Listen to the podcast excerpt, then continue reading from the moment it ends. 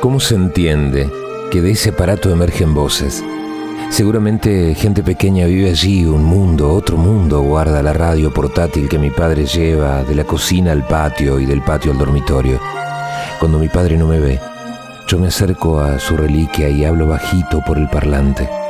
Si es por allí donde los escucho, es por ahí por donde me escuchan. Susurro, pero responden otras cosas. Creo que tengo que hablar más alto, pero si los asusto y no hablan más, ese mundo debe tener tantos colores como el caleidoscopio que me regalaron para el último cumpleaños. Tantos magos, tanta gente pequeña. Ellos, los hombrecitos y hadas de la radio, trabajan día y noche. Hablan entre ellos. Dicen éter, cable de noticias, mesa de radio, último momento. Ponen discos para que la música suene y resuene. Dicen eso que me cautiva. Estamos en el aire. Todas las mañanas, bien temprano, cuando suena la sirena del ferrocarril, de fondo la radio canta Aurora. Los domingos, Ana María Alfaro enciende un mundo de chocolate. Cada tarde, Beto Esquinazzi pinta colores en el aire.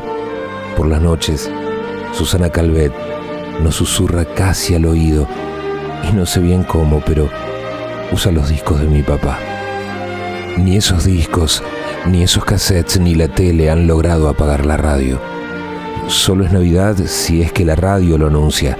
Solo es Año Nuevo si esa cuenta regresiva llega a cero, a la hora cero. Dicen que cuatro locos una vez se subieron a la azotea de un teatro. Dicen que así nació la radio, como una locura. Azotea los habrá transformado en hombrecitos diminutos. Habrán encontrado la diminuta y secreta puerta de entrada al éter. Había alguien del otro lado esperándolos para que enciendan la magia. Diminutos o gigantes. Locos.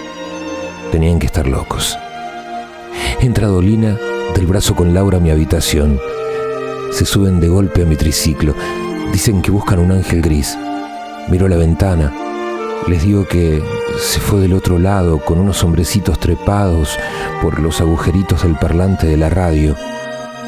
Sonríen, me acarician la mejilla y se van como flotando cuando abro la ventana. Yo duermo siempre con la ventana abierta, con la radio bajita y encendida. Me da miedo la oscuridad. Me da miedo quedarme sin aire.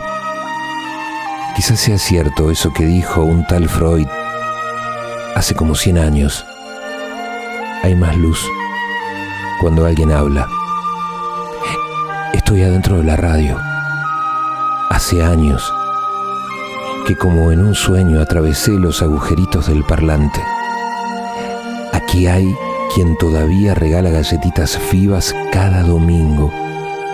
Ella enciende en mí cuando el mundo se pone hostil un mundo de chocolate.